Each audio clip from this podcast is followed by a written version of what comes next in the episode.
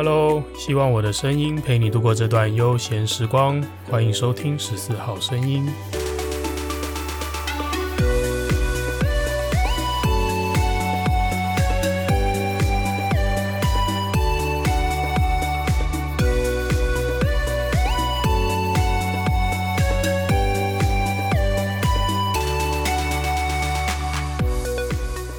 嘿，又是我，欢迎收听这一集的十四号声音。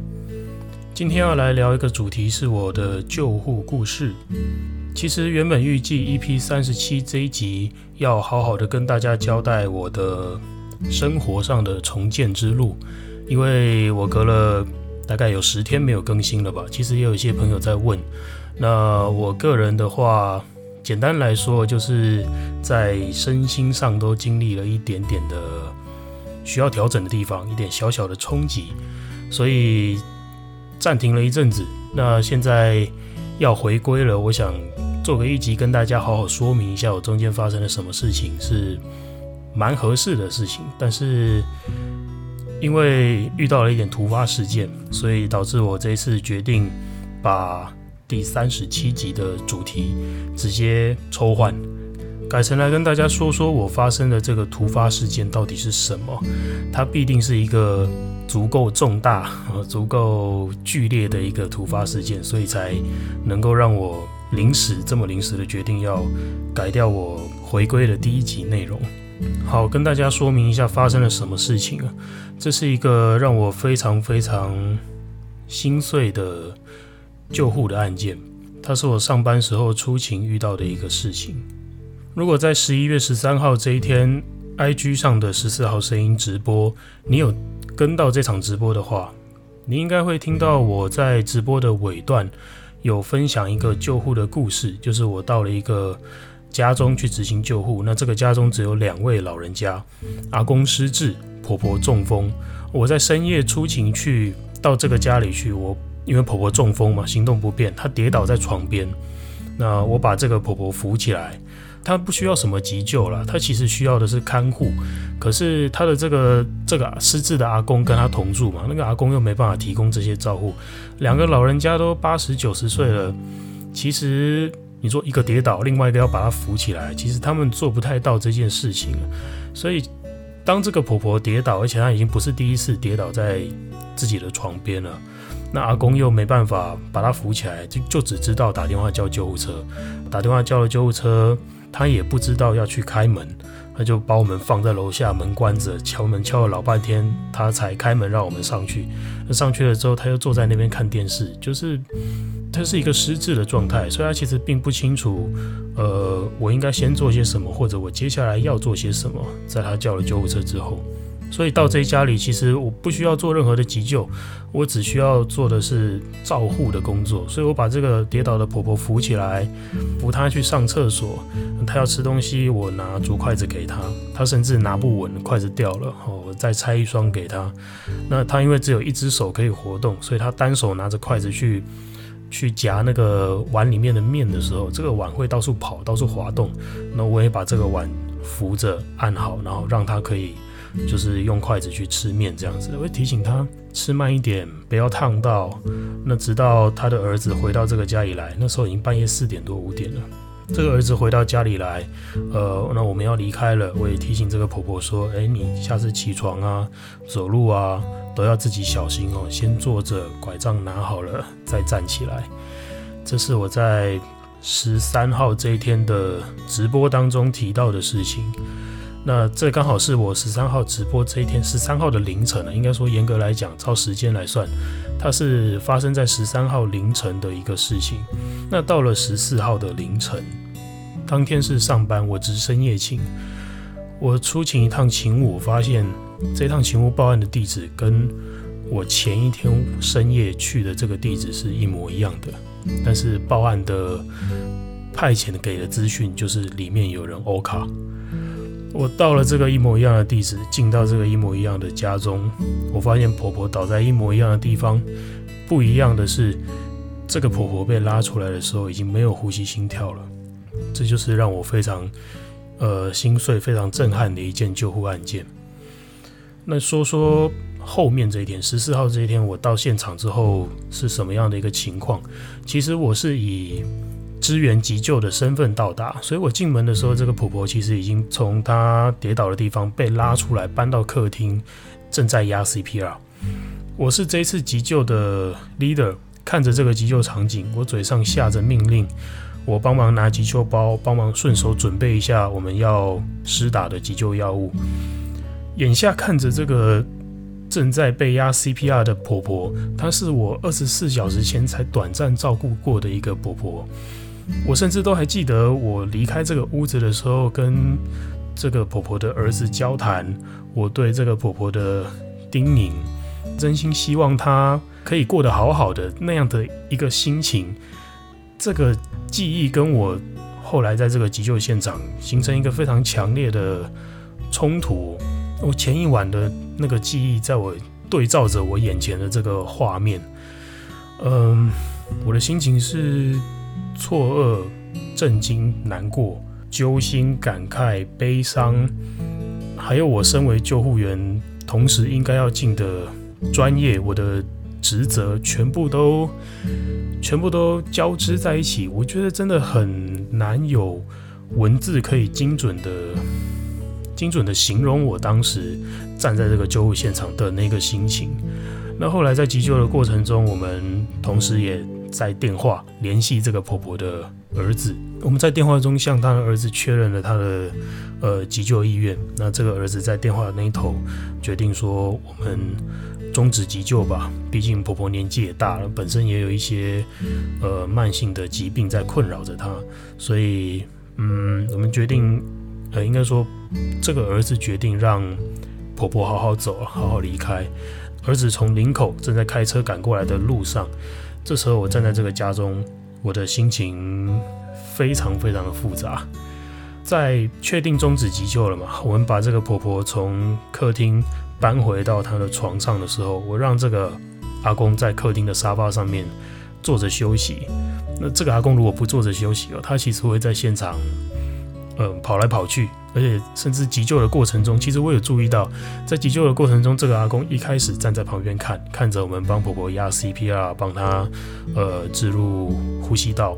那这个阿公还中途急救的过程中，他转身跑去上厕所，而且呃厕所门关着，一关他就在里面待了好几分钟。其实我有注意到这件事情，但是当下的情境有更危急的。更紧急的事件要处理了，所以我就没有去顾及这个，呃，跑去上厕所的阿公。不过我有注意到他在做这个动作了。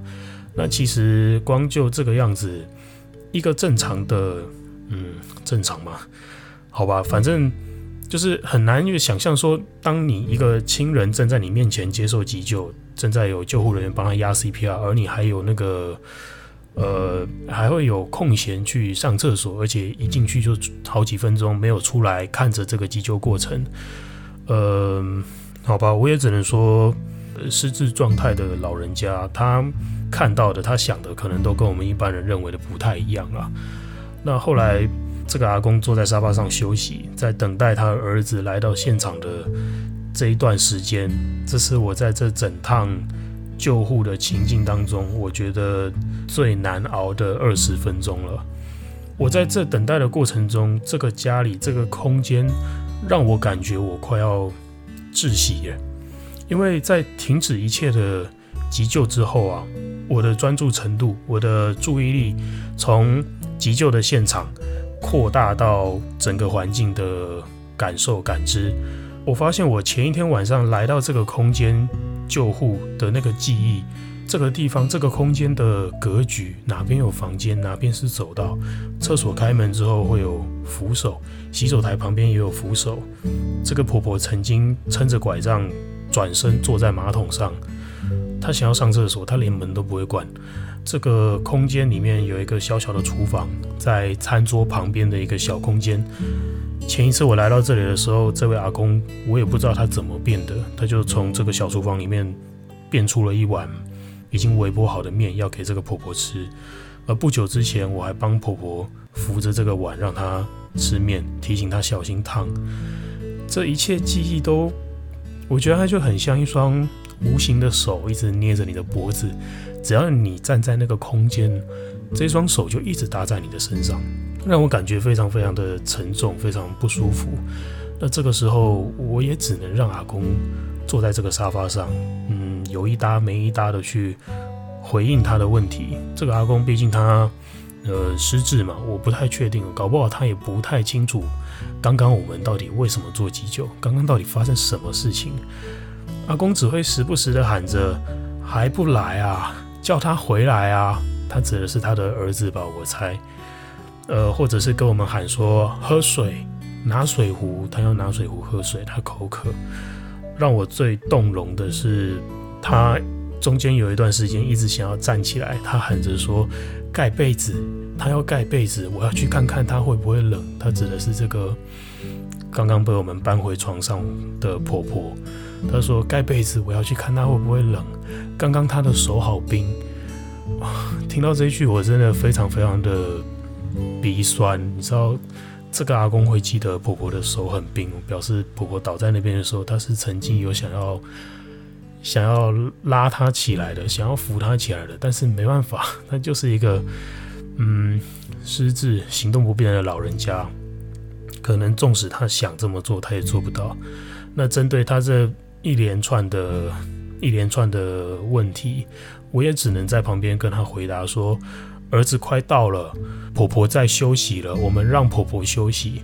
我也只能回答这些问题，而且我还必须要一次一次的把音量加大，因为阿公重听，他可能听不太到。